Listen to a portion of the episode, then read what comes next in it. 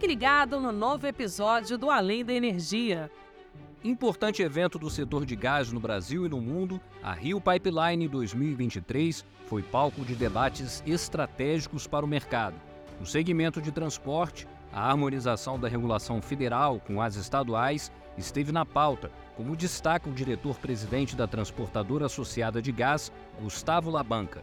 Eu não vejo uma competição entre transportador e distribuidor, eu vejo como uma complementaridade. Então, é, eu acho que a ANP regula o transporte, regula a exploração e produção e as, as, agências estaduais regulam a distribuição. Então, eu acho que tem que ter um alinhamento para evitar que a gente tenha alguns estados é, tentando avançar no sistema de transporte, e isso é ruim, e ao mesmo tempo também preservar o direito das distribuidoras, tendo em vista esse monopólio estadual da distribuição.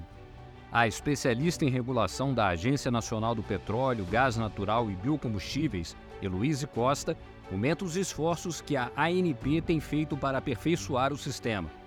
O que a ANP tem feito de forma prática é trabalhar é, é, individualmente com cada órgão regulador, de modo que a gente consiga estabelecer acordos de cooperação e, de fato, essa discussão ficar mais clara para todos e, e, a gente colocar elementos que sejam essenciais tanto para o crescimento do segmento de transporte quanto para o segmento de distribuição. Ouça o Além da Energia nas principais plataformas de áudio. Não perca!